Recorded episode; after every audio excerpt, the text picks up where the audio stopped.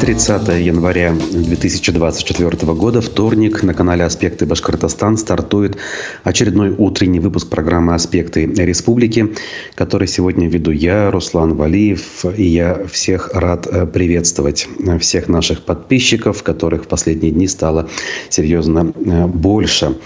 Поэтому я напоминаю, что в режиме прямой трансляции мы Призываем вас комментировать э, нашу программу в чате для того, чтобы делать ее более насыщенной, более э, острый даже в этом смысле. Плюс лайки, которые под трансляцией, как в момент прямого эфира, так и после, мы тоже очень сильно приветствуем. Поэтому здесь, в общем, все как обычно. Здесь мы обсуждаем текущую информационную повестку, опираемся на публикации республиканских СМИ. Э, иногда мы говорим о том, что пишет в том числе и государственная пропаганда. Смотрим видео, слушаем звуки, говорим об анонсах. Где-то я делюсь своими соображениями.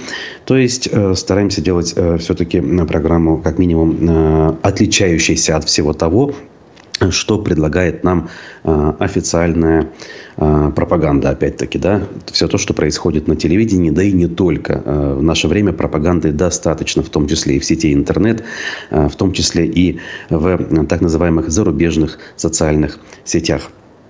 Э, вот напоминание о том, что нужно ставить лайки и подписываться на канал у нас есть в чате.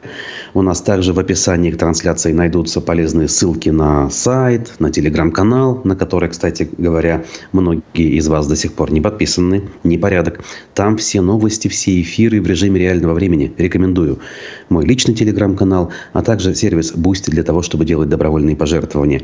Впрочем, обо всем об этом я еще напомню. А пока давайте перейдем к содержательной части. Новости у нас, так скажем, на сегодняшний день не самые лучшие, но а, мы должны о них говорить. За протесты в поддержку политзаключенного Фаиля Алсынова заведено уже более 122 административных дел. Опять же, я подчеркиваю, все эти цифры, которые мы называем в последние дни, а, нужно к ним относиться с полной серьезностью, но в то же время скептически в том смысле, что точных цифр в любой момент времени нет. А, эти цифры постоянно обновляются. Э, ну вот, к примеру, а вчера под вечер сообщалось, что уголовных дел всего 16. Уголовных дел я имею в виду а, по делу о, о массовых беспорядках. Но фактически, фактически их уже, судя по всему, больше. И вот я прямо сейчас а, проверю. По нашим данным, э, более 39 уже уголовных дел на сегодняшний день заведено.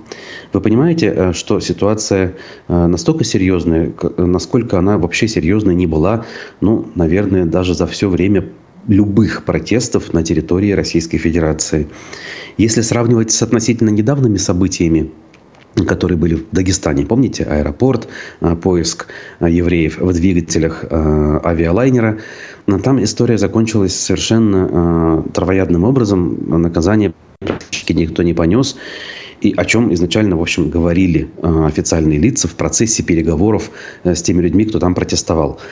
Несмотря на то, что подобные вещи говорили и здесь, ну, например, в Баймаке 17 числа, Насколько я помню, все-таки а, протестующие договорились с силовиками о том, что они пропускают автозак с Фаилем Алсыновым, за что а, на тот момент всех задержанных отпускают. Здесь этого не происходит. Здесь происходит очень серьезная волна репрессий. И Опять же, можно было бы сказать, что ну ничего страшного. Кто-то, может быть, мог бы сказать, хотя это само по себе имеет очень серьезное значение и последствия. Мы должны а, говорить о том, что трагические а, случаи уже имеют место быть, и серьезная травма а, Дима Давлеткильдина и гибель Рифата Даутова для нас, для всех, кто за этим наблюдает, кто за этим переживает, должно стать, опять же, очень важной точкой водораздела. Насколько я помню, если ошибаюсь, поправьте, ничего подобного за многие годы общественных движений в России в целом, не только в Башкортостане, не было. То есть мы знаем множество случаев задержаний, в том числе жестких. Мы видели э, огромное количество видео, когда пожилых женщин, бабушек буквально, э, дедушек хватают за руки, за ноги, тащат в автозак, и это все в грубой форме происходит, э, дубинки применяют и прочее, прочее. Но так, чтобы э, люди погибли, причем, можно сказать, случайные люди, такого э, я не припомню. А в России – ну, неподалеку, конечно, мы помним. Надо вспомнить в этом смысле белорусские события, начавшиеся в августе 2020 года после так называемых последних президентских э, выборов э, в Белоруссии. А там что случилось? Опять же, может быть, кто-то не совсем в курсе. Э, те из вас, кто, например, не погружен в относительно международную повестку, а следит только за событиями в Башкортостане, тогда белорусы, их значительная часть решили Э, высказать свое недоверие, скажем так, очень многолетнему президенту. И э, выбрали на многих, как минимум на очень многих избирательных участках совершенно никому неизвестную, но альтернативную кандидатку Светлану Тихановскую. Об этом свидетельствовали данные экзит-полов э, с избирательных участков в Минске и в некоторых других городах. А почему тогда так произошло? Ее зарегистрировала власть белорусская для того, чтобы ну, сделать вид, что выборы альтернативные, при этом э, самой ничего, э, ничего не бояться. Что какую-то женщину, супругу одного из оппозиционеров, уж точно люди не выберут. Ну как можно ее выбрать? Э, вы в своем уме э, можно сказать, транслировала белорусская власть. Но люди, уставшие от одного и того же человека, проголосовали за нее. Но э, даже на тех участках, э, где э, были соответствующие экзит-полы, вечером после так называемого подсчета голосов были объявлены результаты, в которых с подавляющим преимуществом побеждает Лукашенко, который к тому времени уже почти 30 лет у власти находится. И это вызвало возмущение людей. Это вызвало волну протеста, которая прокатилась широким фронтом по улицам Минска, но завершилась после крайне жесткого и силового подавления. Там были случаи очень серьезных пыток в э, камерах предварительного заключения, в частности, и были случаи гибели совершенно случайных людей. Вот если вернуться к нам, то легенда по поводу Рифата Даутова, которую пока еще, правда, неофициально, но запустили в околовластных телеграм-каналах, на мой взгляд, не выдерживает никакой критики. Я уж не знаю, какие аргументы приводить, но а, тот момент, который озвучивает пропаганда, что якобы Даутов употребил суррогатный алкоголь. Вы знаете, вот жил человек, употреблял алкоголь, видимо, постоянно имеется в виду э, по их версии. И вот в этот день он решил э, приобрести где-то суррогатный алкоголь. Э, и при этом только он его приобрел. И только он, соответственно, погиб. Больше ни одного случая не зафиксировано, даже легкого отравления. То есть кто-то где-то привез суррогатный алкоголь в Башкортостан, реализовал его э, гражданину по фамилии Даутов и перестал продавать всем остальным. И никто после этого, значит, как я уже говорю, его не приобрел. Ну, совершенно не выдерживает критики. Плюс родственники говорят, что он, э, в принципе, алкоголь не пьет, э, не пил точнее. Поэтому, я думаю, тут легенду нужно будет придумывать совершенно иную, а на лицо совершенно иная ситуация. Та самая, к которой я свою мысль веду. Что касается травмы Давлеткильдина, где перелом поперечного отростка позвоночника. По данным правозащитников, которые следят, опять же, за подобными историями, травма очень похожа на ту, которую получают в результате пыток. А пытки применяются а, ради выбивания нужных показаний. Судя по всему, а, люди, ну, как бы, мягко говоря, отрицали свою причастность. Более того, они действительно к беспорядкам были непричастны. Но для того, чтобы Э, поставить очередную галочку. Э, видать, уставшие какие-то оперативники, решившие, что надо быстрее бы эту историю заканчивать, решили применить свои методы. А методы, как ни печально, у нас применяются. И все больше и больше в последние годы. Поскольку деятельность правозащитных организаций, в частности, э, Комитета против пыток, признанного иностранным агентом, она все менее и менее возможно. Потому что, опять же, те же самые препоны возникают на каждом шагу у любого желающего заняться правозащитой. В том числе из-за навешанных искусственно ярлыков, таких как иностранный агент. Я просто опять же напомню, что иностранный агент присваивается на сегодняшний день просто так, за то, что человек критикует происходящие события. Достаточно посмотреть историю с Борисом Надеждиным. Правда, еще его не признали, но серийный доносчик, так называемый активист, фамилию которого я даже не, не помню, написал на него, что надо признать его иностранным агентом только потому, что он не поддерживает э, происходящие события, власть не поддерживает и, соответственно, работает э, на интересы других стран. Вот. Таким образом, э, вот тут вы пишете, я вижу, поддерживаете по большому счету те тезисы, которые я до вас доношу. Я хочу, чтобы вот, в общем, было это понимание. А здесь на сегодняшний день вот ситуация действительно изменилась. Изменилась в качественно другую сторону. А, она каждый день фактически меняется. Да? То есть, когда 15 числа в большом количестве людей собрались в Баймаке, это уже ситуацию э, качественно поменяло. Дальше 17 дальше 19 дальше количество этих самых протоколов. И вот эти самые случаи гибели. Э, вы знаете, даже если бы эти ребята были действительно в чем-то виноваты, даже формально, да, ну то есть, например, они там ну, физически как-то э, поцарапали забрало у шлема сотрудника.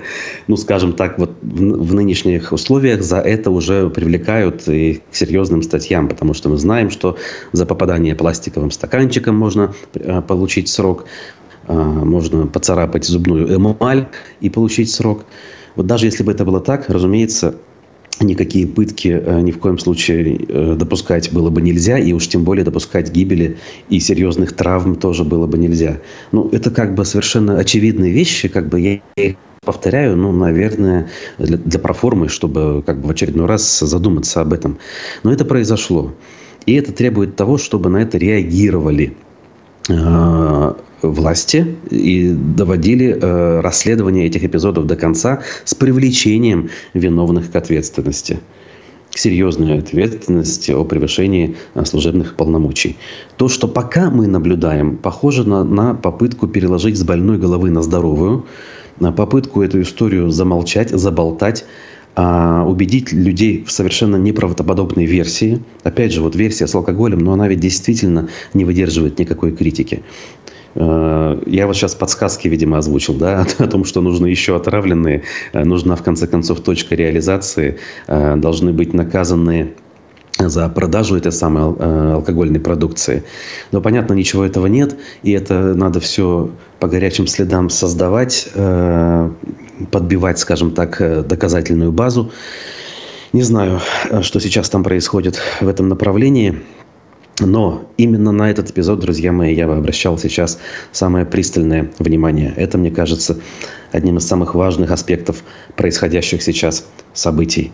И любых общественников, которые высказываются на эту тему, а, мне кажется, нужно призывать говорить именно об этом сейчас, прежде всего. Потому что, понятно, Фаил Сынов приговорен, а, эта история понятна всем и известна, но будем считать, что он в относительной безопасности.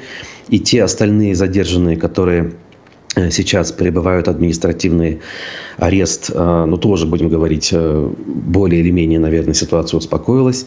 А вот эти двое, это, конечно же, самый главный раздражающий сейчас фактор.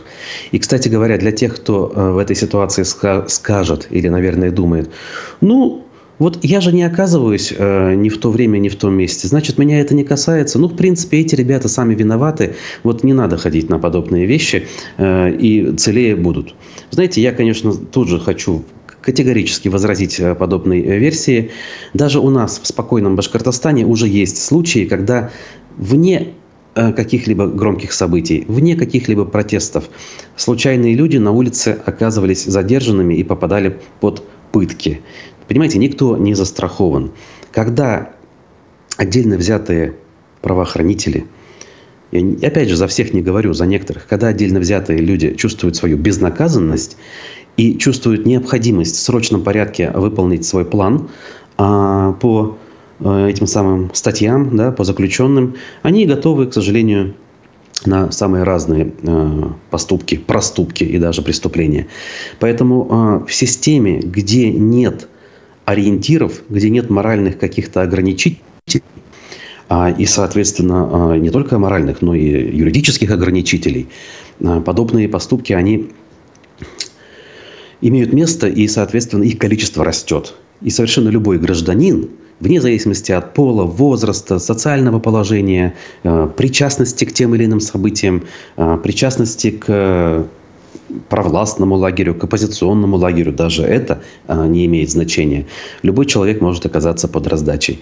Поэтому задача общества в такой ситуации пристальное внимание обращать на такие эпизоды и максимально добиваться того, чтобы а, проходило а, всестороннее доскональное расследование с привлечением к ответственности реально виновных.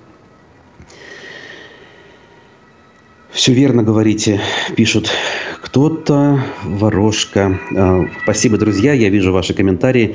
Продолжайте. Ну, а у меня есть еще то, о чем нужно поговорить, поэтому я двигаюсь дальше. У нас сегодня еще и голосование ожидается. Тут смотрите, важный момент. Баймакское дело передали на расследование руководителю Главного следственного управления Следственного комитета России. Такой ответ поступил на запрос экс-чиновницы Белого дома Башкортостана Дилары Гундоровой. 22 января, оказывается, это дело передали в Москву, если уж простым языком выражаться. Ну вот раз передали в Москву, э, значит как раз-таки это и повод очередной, э, ну потребовать что ли тщательного расследования произошедших эпизодов. То есть, возможно, где-то я в своих предположениях ошибаюсь. Может быть, действительно пыток Давлеткильдина с подвешиванием и специальным вот этим вот завязыванием не было. Может быть. Но как бы мы же должны знать, что случилось. Почему здоровые молодые ребята э, оказываются в таком положении. Один чудом выжил, другой погиб.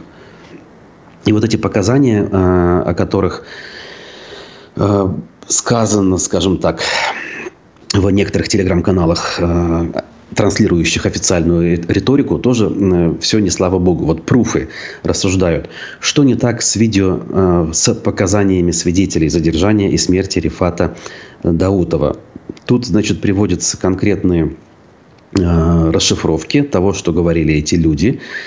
Когда зашел на вот стол стоял, он облаготился на этот стол и стоял, просился в туалет, сотрудники отвели его в туалет. Ну, вот в таком духе. Одежда рваная, грязная, помятая. Кровь что-то такое было? Задает вопрос оперативник. Нет, ничего такого не было. Он опрятно выглядел. А, значит, что тут э, говорится? Значит, а, избиение человека в зимней одежде может принести к сотр... привести к сотрясению мозга без видимых признаков, сообщил медик которого опросило издание «Пруфы».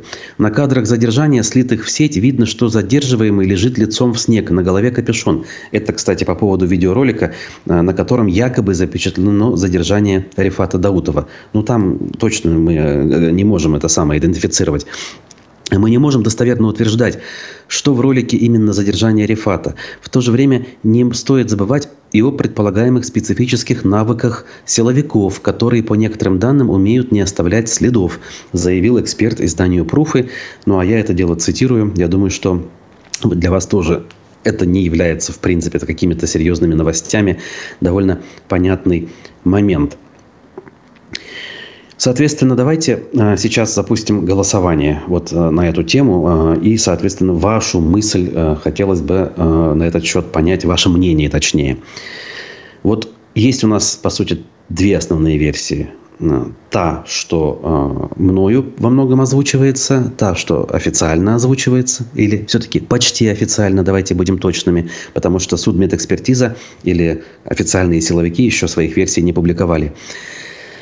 Ну, либо еще какие-то версии могут быть, если вам ни одна из двух не нравится. Поэтому, какая версия гибели Рифата Даутова вам кажется наиболее правдоподобной? Он погиб от э, действий силовиков, погиб от действия суррогатного алкоголя или по каким-то иным причинам, э, которые умалчиваются и о которых мы с вами не знаем. Голосуйте. Э, в чате трансляции голосование запущено, а я тем временем буду продолжать и, а, соответственно, поглядывать на ваши комментарии по возможности, э, по каждому удобному случаю. А, значит, вот.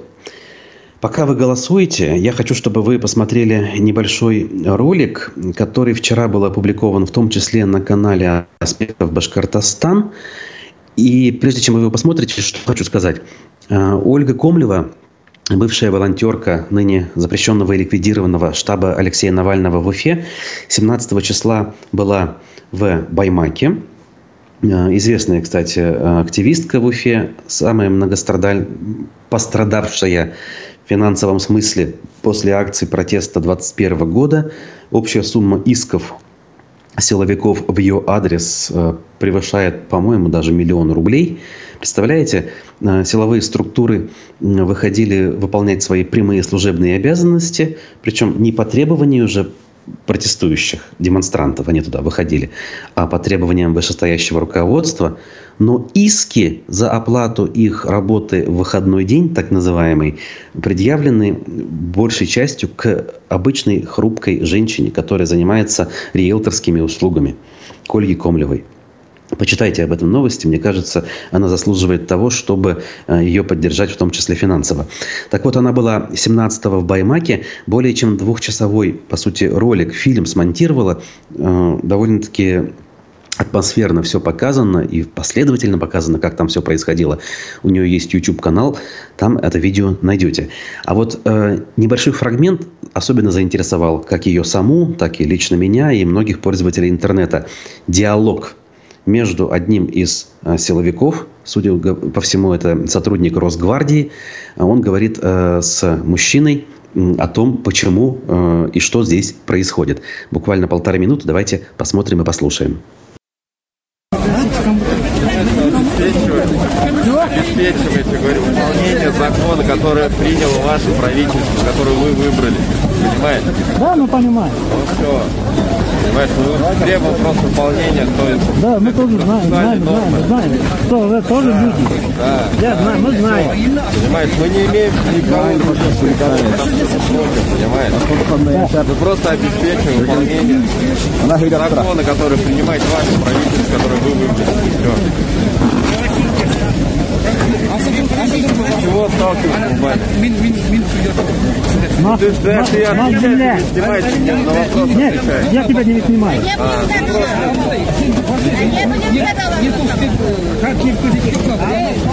іштерінен қорқып іштерін тастара оқып дегендер Есть закон, есть специальные органы, которые принимают решения, понимаете? Не понимаю. А кто принял решение? Все должно быть законно, порядок. Не нравится, бумагу все, обжалуйте. А можно уточнить? Чего лбами сталкиваться? Вы что, силовым методом что-то решите? Ну я, я-то вообще-то не Ну, как си- нецивилизованные люди просто. Да я просто снимаю вообще-то. А вы можете сказать, кто отдал приказ? Я ничего не могу сказать. Понятно. Специально для этого органы, которые могут все Спасибо. Запрос напишу, благодарю.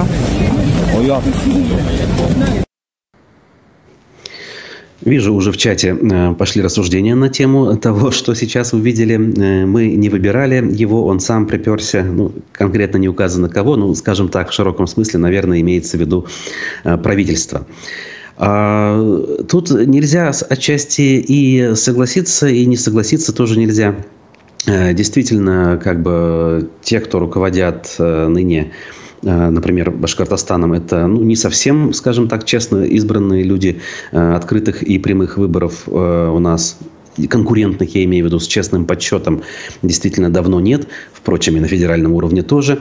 С другой стороны, а почему этого нет? А потому что сами люди зачастую равнодушно к этому относятся, не ходят. И вот этот вот принцип, что без нас разберутся, ой, да что мы решаем, ой, да что мой голос, какое значение он имеет, А, нас мало, а их много, каких-то абстрактных их, да, и поэтому люди не идут. Ну, здесь вот есть вина все-таки общественности. Поэтому я свой тезис о выборах, о котором я уже не раз говорил, коротко повторю. Друзья, даже сейчас электоральный процесс имеет значение. Особенно если на него будет зарегистрирован независимый кандидат, такой как Борис Надеждин, например.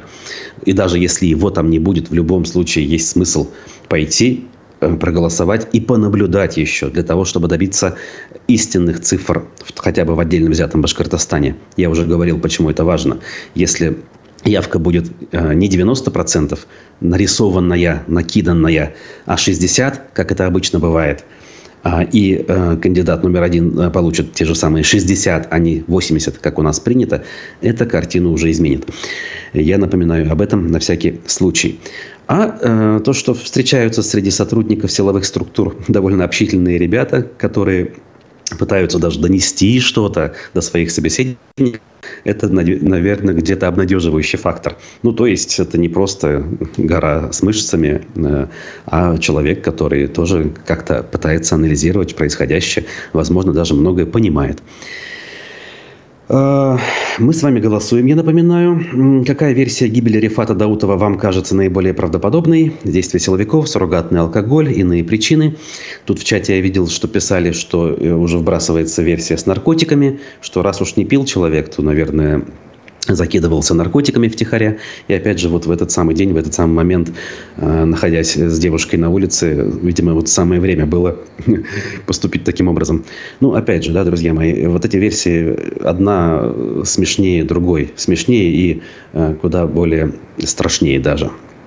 Поэтому, конечно же, я никак не могу разделить э, эти версии и поддержать их. Молодцы, что добиваетесь справедливости. Всем надо быть сплоченнее и гнать всех, кто против народа выступает. Ну, опять же, э, пишет нам э, кто? Салися Ярметова. Понимаю, о чем вы говорите. Как бы понятно, что вот не просто это все в цивилизованное русло привести, кого-то гнать и прочее. Надо стараться приходить к цивилизованному развитию событий. Вот опять же случай с этими молодыми э, ребятами, пострадавшими, погибшим. Это тот случай, который э, должен заставить людей все-таки пойти э, на отстаивание своих прав.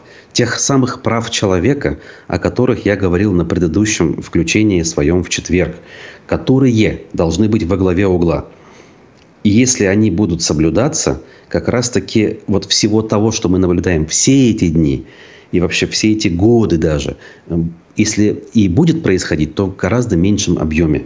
И после подобного рода событий, если они будут иметь место в будущем, где будут соблюдаться права человека, так вот, после этих событий будут серьезные последствия – ну, вспомните, в конце концов, массовые демонстрации в тех же самых Соединенных Штатах, э, где власти приходится считаться с людьми, которые возмущаются после совершенно случайных эпизодов, связанных с тем, что полицейский застрелил кого-то. Чаще всего белый полицейский э, стреляет и убивает э, чернокожего какого-то молодого человека, который, как выясняется, особо и ни в чем не виноват, но так сложились обстоятельства. И эти случаи вызывают возмущение, и вполне себе оправданное возмущение. Так или иначе, приходится с этим работать. Приходится работать с полицией, которая после этого ведет себя более цивилизованно. В принципе, проводить какую-то разъяснительную работу в обществе, менять какие-то законы, корректировать их хотя бы. Короче говоря, вот так вот общественный процесс идет в нормальном цивилизованном обществе, а не то, что мы сейчас наблюдаем здесь у нас. Потому что, видите ли, кому-то сейчас очень не хотелось бы э, вскрывать правду, а остальные при этом не знают, э, что с этим делать. Вот такая вот э, ситуация, как говорится. Ну, а давайте итоги голосования, кстати говоря, подведем. Оно более чем однозначное. И проголосовавших тут э, более 150 человек, я думаю, цифра особо не изменится. А от действий силовиков погиб Рифат Даутов считают 90% наших проголосовавших. Подавляющее большинство. По иным причинам 6%. Ну, и такие люди есть по причинам употребления суррогатного алкоголя э, погиб э, Даутов, считают только 2%. Видите, да, насколько эта версия э, кажется неправдоподобной подавляющему большинству наших зрителей. Хотя среди наших зрителей, как мы знаем, есть люди с разными точками зрения.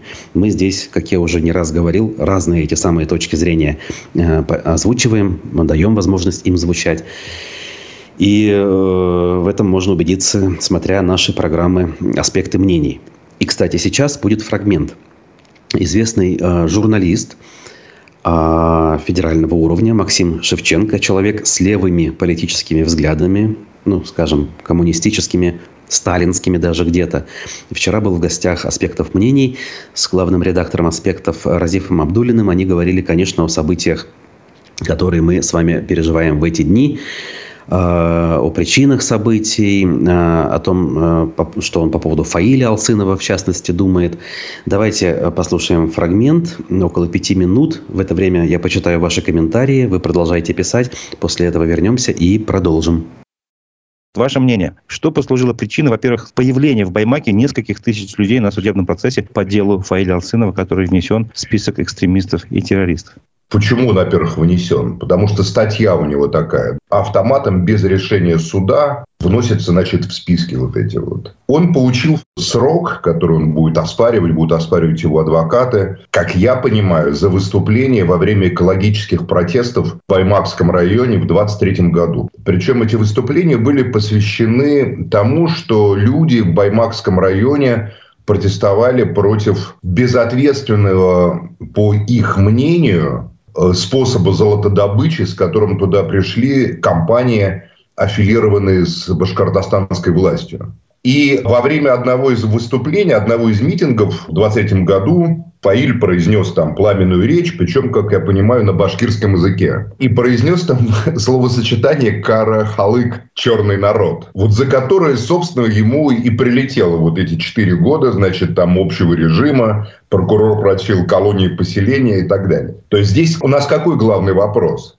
Почему именно сейчас надо было судить Фаиля, да? Почему Баймак, понятно, потому что там был митинг, формально чистое место совершения преступления. Напомню, что Бориса Гагарливского потащили из Москвы в Сыктывкар, понимаете, а из Сыктывкара еще там куда-то дальше, потому что а там был написан донос на Кагарлицкой, вот там, где был на него написан донос, где некто просмотрел по Ютубу какое-то выступление Кагарлицкого, оно ему не понравилось, или прочитал в Телеграме и написал в местное управление ФСБ, там даже отдел донос, вот именно там и судили Кагарлицкого. Поэтому Фаиля судили как бы по месту совершения преступления, где он это произнес эту речь. Я не знаю, каким образом тысячи людей смогли вот так вот организованно собраться до Баймакского района. Я как бы предполагаю, зная все-таки реалии страны, во-первых, у Фаиля достаточно большая, я думаю, сетевое сообщество, да, то есть, наверное, могли сказать, там, судят Фаиля, приезжаем, или там что-нибудь в этом духе.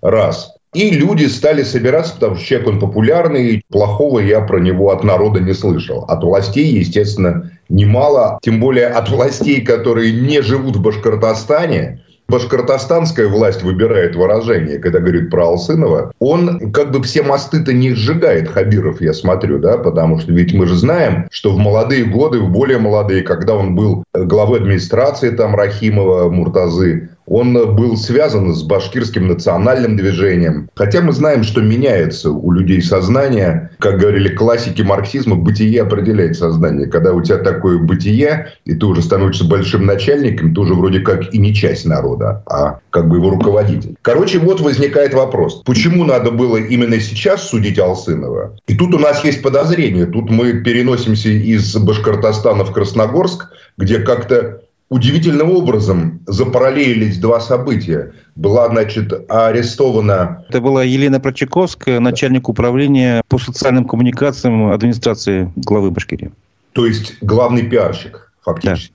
Я ничего не знаю про эту женщину, сразу хочу сказать. Я ничего не имею против нее лично. Но это удивительная параллель, которую как бы пристальный взгляд не может не отметить. Потому что арест Прончаковской – это, конечно, удар по Хабирову очень серьезный. Тем более, что в его окружении есть и другие уголовные дела, которые заводятся. И заводятся, как говорится, федералами.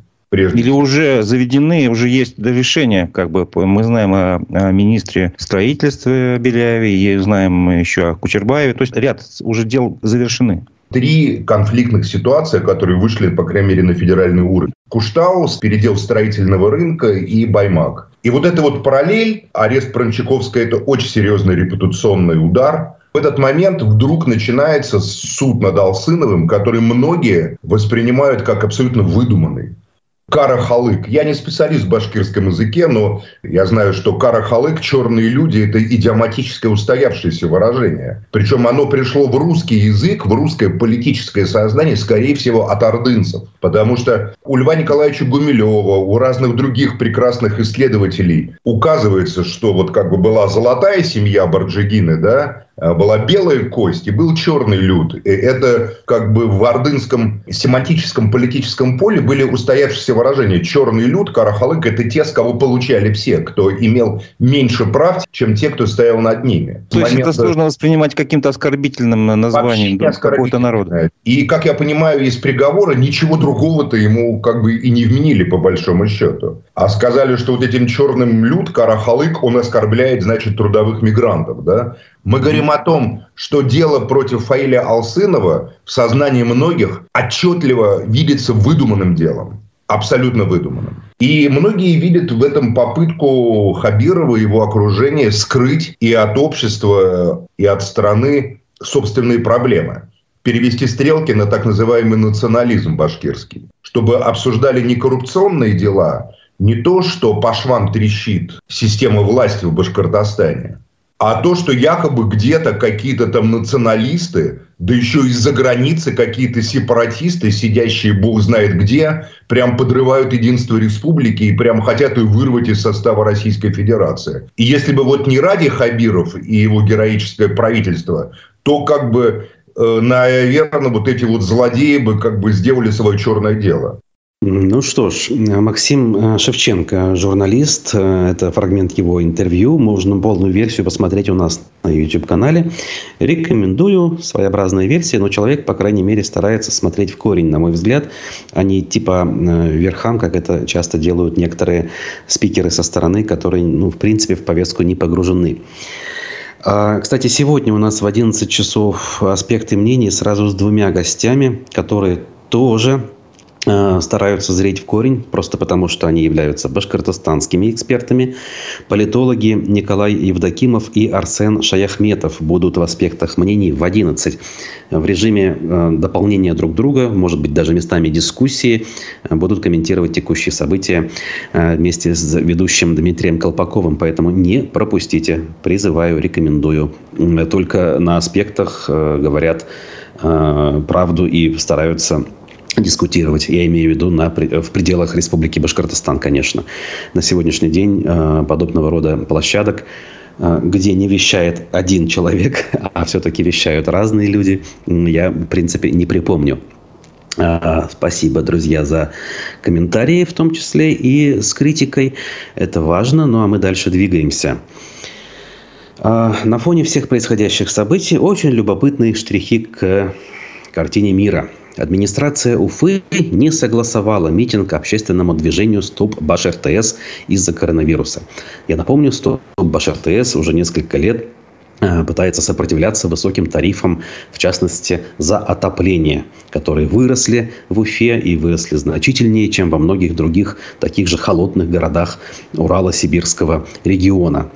Причем э, отказ э, э, пришел активистам, в частности Альберту Рахматуллину, по причине действующих коронавирусных ограничений. Отвечающие чиновники напомнили, что до сих пор продолжает действовать указ Хабирова от марта 2020 года о режиме так называемой повышенной готовности – Чувствуете, да, э, куда ветер дует? То есть на фоне того, что нескольким десяткам человек запрещают из-за коронавируса якобы собираться вместе, несколько десятков тысяч собрались 26 января э, в центре Уфы. Их свозили автобусами э, на так называемый Хабиринг, как его прозвали некоторые журналисты, то есть э, митинг в поддержку э, главы Республики Радия Хабирова и, в принципе, действий властей. Э, если, скажем, банальные двойные стандарты, то, по-моему, даже этого словосочетания недостаточно. Вот настолько двойные, просто наидвойнейшие стандарты э, действуют в этих условиях. Ну, насколько знаю, э, решили все-таки активисты дальше действовать. И, по-моему, даже обратились уже в прокуратуру и написали заявление в какие-то структуры, чтобы те ответили. А все-таки а какие сейчас правила должны действовать и на какие правила, правила следует опираться. Если все-таки действовать логике, э, следовать логике, то э, за нарушение этого самого указа Радия Хабирова организаторы митинга в его поддержку 26 января должны понести ответственность. И это было бы важным показателем того, что э, все-таки хоть какие-то инструменты гражданского общества еще действуют. Если это случится, если вот эти заявления э, активных граждан дойдут до адресатов и там примут какие-то решения. А мы давайте эту историю забывать не будем, э, держа руку на пульсе, соответственно, доведем ее до конца и будем следить все-таки, а какие будут у нее результаты.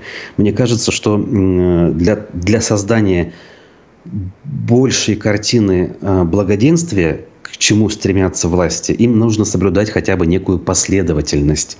Это вот важно. То есть а, одно следует из другого. Если мы говорим так, то значит так, а не как иначе. И тогда даже у критиков происходящих событий сложится впечатление, что ну, в принципе, они работают. Ну да, у них не все, слава богу, есть где-то перегибы. Ну, где-то в целом они, как говорится, с молодцы стараются. Это как сейчас, знаете, многие блогеры, в том числе в запрещенном и заблокированном Фейсбуке, которые раньше заигрывали так скажем, с либеральной общественностью, ну, например, Владимир Кобзев был такой кандидат на пост главы республики в 2019 году, а, полностью переключились на пропаганду. Вот Кобзев, например, да, а, и он каждый день объясняет в Фейсбуке, почему а, в России, в Башкортостане все замечательно, а везде все плохо. А, и, соответственно, вступает в дискуссии с теми, кто ему возражает. А, вроде старается держать э, рамки приличия, но не всегда получается. Ну ладно, это опять отвлекся в сторону. Момент с митингом поняли мы. И дальше еще один штрих к портрету. Пруфы э, написали, что стало известно о том, э, что случилось с флагом России, который топтали бюджетники на концерте Хабирова. Э, ролик э, с этим моментом, где флаг России и флаг Башкортостана, маленькие флажки, находятся на земле и по ним проходят люди, опубликовали сами пруфы, насколько я помню, их корреспондентка, которая была на этом мероприятии. И, и они пишут, что дальше видно, как какая-то женщина, увидев вот это непотребство с топтанием флагов, флагов, она их увидела, подняла и пошла дальше. Ну, то есть э, государственные символы были спасены.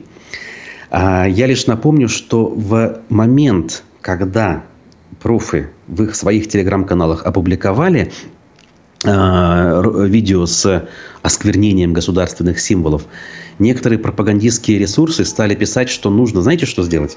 Не найти виновного, кто выбросил эти флаги, или там не наказать тех, кто по нему ходит, не глядя под ноги, а привлечь к ответственности журналистку, которая соответственно, допустила э, вот это кощунство, ну, видимо, не подняла тут же флаг, а, соответственно, начала это снимать. Понимаете, до чего доходит, до какого абсурда? Даже констатация факта, ну, не самого вопиющего, надо сказать, э, и выполнение журналистам э, своих обязанностей, честное, правильное выполнение обязанностей, пытаются уже преподнести как правонарушение, а то и преступление даже. Я уж не знаю, э, с такой логикой, с такой последовательностью, до чего можно в конце концов докатиться. Вот. А, значит, дальше.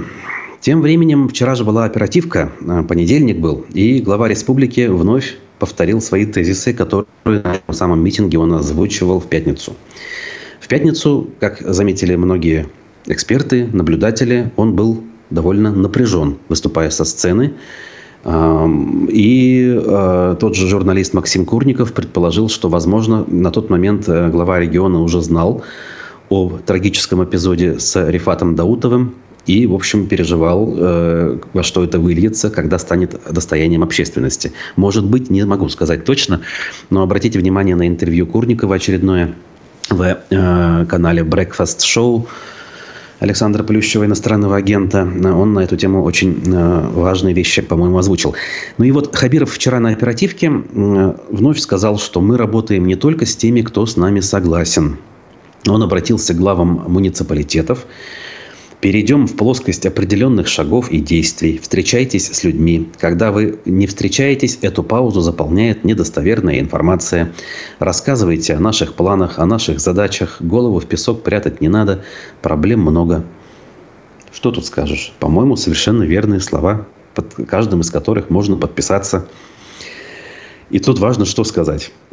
Ладно, общие слова, ко всем обращенные, что встречаетесь там и так далее. Тут конкретно по Зауралью, по поводу этих самых золотых приисков и прочего. 31 января в Учелах проведем заседание межведомственной комиссии по вопросам природопользования.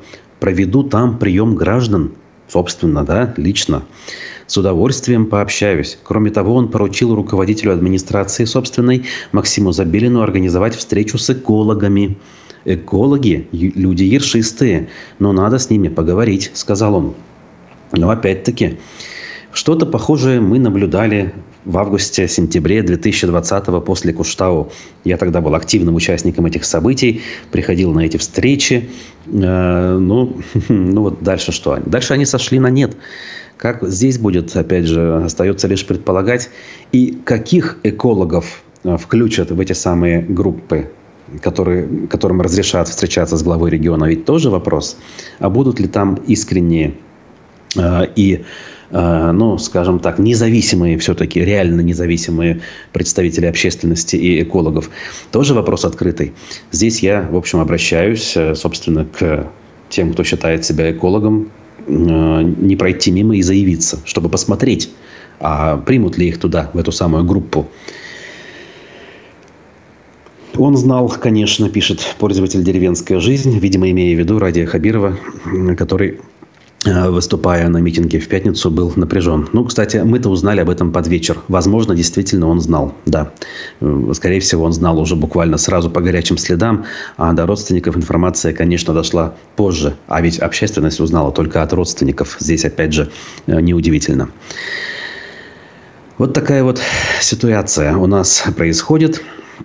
Э, как власть э, будет дальше на это реагировать, э, только ли заявлениями или реальными действиями, предстоит выяснить, я думаю, в обозримом будущем. Это все как говорится, критиковать было бы глупо, это правильно они поступают в этих вещах. Вот еще бы поступили правильно в тех вопросах, о которых мы говорили в начале, в плане честного, открытого и справедливого расследования тех трагических происшествий, которые мы имеем на сегодняшний день. Плюс, конечно же, э, необходимо, мне кажется, все-таки так или иначе э, сворачивать э, репрессивный механизм. Слишком много, извините меня, привлекается по делу о массовых беспорядках, которых, как сказал Песков, повторю уже в десятый раз, не было в Башкортостане. И если посмотреть видео Ольги Комлевой, о котором я сегодня говорил, а я его посмотрел от и до, там есть эпизоды с снежками – но ну, извините меня, ну какие масс- массовые беспорядки? Снежки бросали, есть звон этих твердых кусков снега э, о щиты, и все. Пострадавшие есть? Нет среди сотрудников, ну, серьезно пострадавшие. Но опять-таки, вот что это за э, непоследовательность и абсолютное противоречие э, друг другу? Опять же, для того, чтобы быть более устойчивыми, я имею в виду властям, им нужна последовательность, в том числе в таких вопросах. А так, подобные э, разброты шатания только и демонстрируют, что есть разброты шатания. Извините за тавтологию, да? А разброты шатания свидетельствуют о неустойчивости. Разве не так? Если я ошибаюсь, можете поправить. Вот. Честного, в кавычках, расследования не будет с этой властью, предполагает наш зритель Карлугас. И такая версия имеет право на жизнь. Тут, как говорится, не поспоришь. Кстати говоря, пользуясь случаем, проанонсирую-ка я, а, правда, предварительно, без указания точного времени, но все-таки, в ближайшие дни планирую интервью с экс-соратником а, главы республики Ростиславом Мурзагуловым. Он а, последнее время активен в публичном поле, много интервью раздает. Но, скажем, ему не приходилось общаться с людьми, которые, как и он, были погружены в эту повестку. Тем более и мне вопросы поступают. Вот когда я с Курниковым общался, про Мурзагулова писали, кто-то «Эхо Москвы» вспоминает, кто-то вспоминает то, как Мурзагулов называл защитников Куштау ваххабитами, кто-то его обвиняет в том, что он посадил на длительный срок, ну или участвовал в посадке Лилии Чанышевой, ныне признанной э, террористкой и экстремисткой. Там, я не знаю, про- пропаганду, конечно же, ему э, вменяют вполне себе, наверное, заслуженно. То есть он ею занимался. Развал футбольного клуба Уфа. Тем очень много.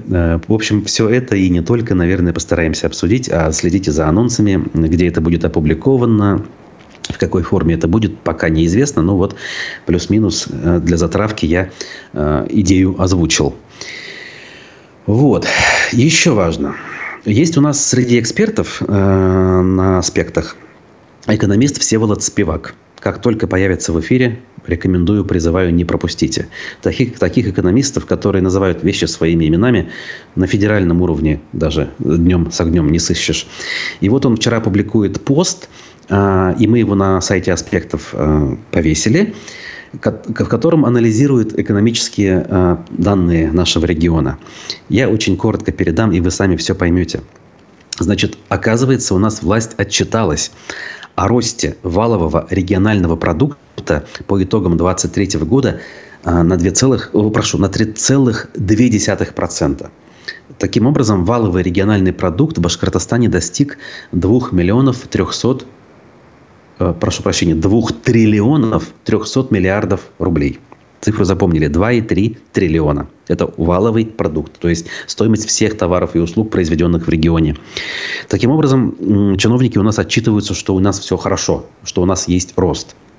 При этом Спивак берет и анализирует данные за последние пять лет. То есть за пять лет работы Радия Хабирова и его команды в регионе.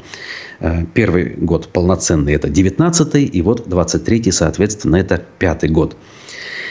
Очень простые прикидки э, сделал, э, выкладки, точнее, сделал Спивак, основываясь, подчеркиваю, только на официальных данных. Оказывается, если сделать поправку на инфляцию, то есть на официальную, опять же, ту, которую Росстат публикует, то за пять лет э, в регионе экономического роста нет вовсе. Понимаете? Сейчас я вот э, найду этот момент. Итак, инфляция э, в Башкирии за 5 лет составила 40,9%. 41 почти. А рост вот этого продукта 32,3%. То есть рост внутреннего валового продукта меньше, чем инфляция почти на 10%. Это о чем говорит? Что республика за 5 лет не только не сохранила то, что имела раньше, и уж тем более не выросла, а упала в экономическом смысле почти на 10%. И это при том, что Российская Федерация в целом, по тем же официальным данным, все-таки как минимум топчется на месте, а то и показывает небольшой рост в пределах 1-2%. Еще раз подчеркиваю, Башкортостан – сильная республика, казалось бы, потенциально. Но на фоне э, того, что происходит в стране, она выглядит хуже. И выглядит хуже, чем в предыдущие годы э, работы предыдущей команды Рустема Хамитова. Ну, я не знаю, выводы, как говорится, делать всем самим. Я сейчас делюсь соображениями экономиста Всеволода Спивака, его цифрами. Я, опять же, здесь небольшой специалист, это раз. Во-вторых, э, ну, проверить у меня возможности точно нет, но очень любопытно. А та же экс-чиновница Белого дома Дилара Гондорова вчера продолжала свои рассуждения. И она тоже критикует э, руководство региона, соответственно. И что она говорит? Подавление восстания было, вот ни много ни мало, да, как выражаются люди. Показушная лояльность общества, концерт была продемонстрирована. Теперь типа переговоры с аксакалами, которые покажут. А, но результата тишины эти самые переговоры не принесут, рассуждает Гундорова. Собственно, на этом все. Не сработало. А до выборов президента еще много, полтора месяца. И до главы республики выборов имеется в виду, совсем далеко. А они у нас, я напомню, э, в сентябре должны быть.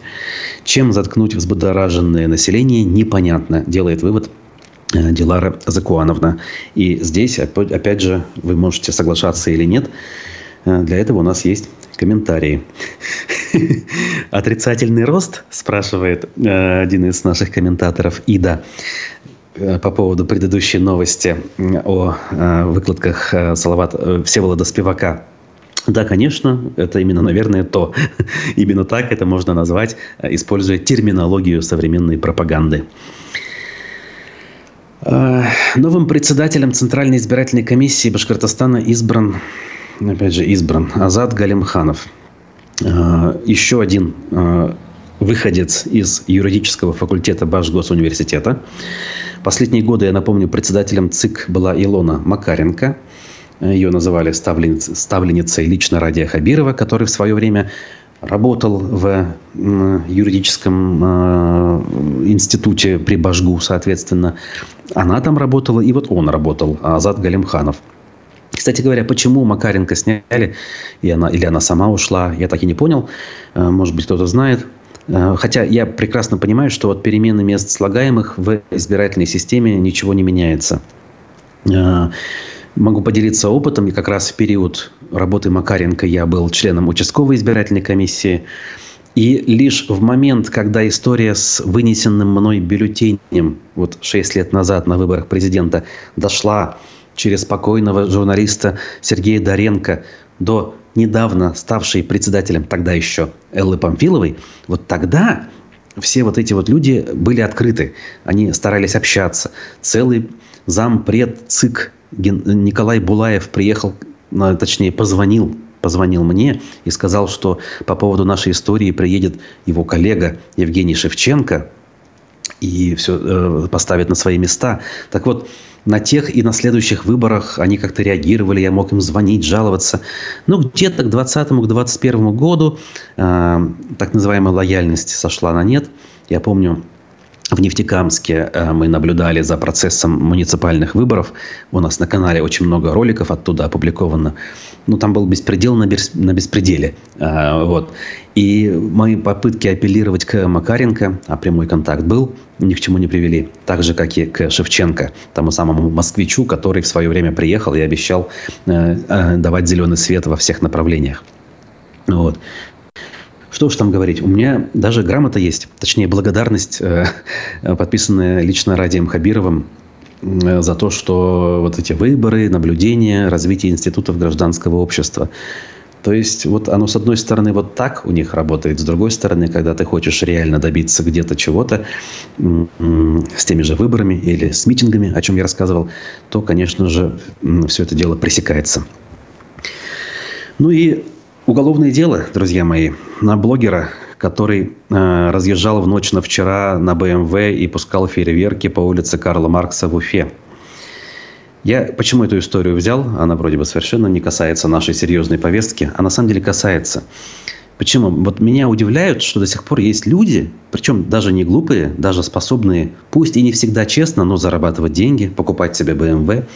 Так вот эти люди живут в своем мире, они не понимают, в какой обстановке они оказались. Что ныне совсем другая история. За такие проступки можно оказаться не просто оштрафованным по административной статье за нарушение ПДД, а можно оказаться в тюрьме на срок за я не знаю, там, порицание традиционных ценностей, условно говоря, да, несогласие с этими самыми традиционными ценностями. Э, один шаг и обвинят э, в ЛГБТ-пропаганде, например. И люди этого не понимают. Вот они продолжают жизнь, жить той жизнью, которой страна жила в 90-е годы, когда можно было где-то похулиганить, погоняться по городу на машинах, фейерверки позапускать, поснимать это на видео. И таких очень много. Эти люди не смотрят нас с вами, они не понимают о том, что произошло в эти дни в Башкортостане, не знают, что двое молодых ребят очень серьезно пострадали, точнее, один пострадал, а второй погиб. И э, потом удивляются, ой-ой-ой, а что страшного я сделал? Вот э, мне кажется, э, как только большая часть этих людей что-то поймет, то есть процент тех, кто осознает степень происходящих событий вырастет, вот тогда что-то начнет меняться, но никак не раньше. Ну и, э, друзья, я должен напомнить, что э, сервис Boosty позволяет делать добровольные пожертвования в адрес аспектов. Это очень важно для нас. Пожалуйста, любая сумма маломальски посильная, даже 20, там, 50 рублей разово или ежемесячно можно подписаться, для редакции очень важны. Э, ситуация, э, мягко говоря, непростая. Людям э, нужно работать. главный редактор Разиф Абдулин, Дима Колпаков. Есть еще ребята. Это все вот люди, которые нуждаются в вашей поддержке очень серьезно. Поэтому заходите на сервис Boosty, ссылка на который у нас в описаниях ко всем трансляциям есть. Кстати, смотреть в записи программу можно даже в социальных сетях, таких как ВКонтакте и в Одноклассниках. У нас там есть страницы, и то туда эти эфиры тоже выкладываются, друзья мои. Э, ну что ж, время уже, я думаю, все-таки подходит к концу. Я должен закругляться. Я напомню, что в 11 утра сегодня аспекты мнений с Арсеном Шаяхметовым и Николаем Евдокимовым.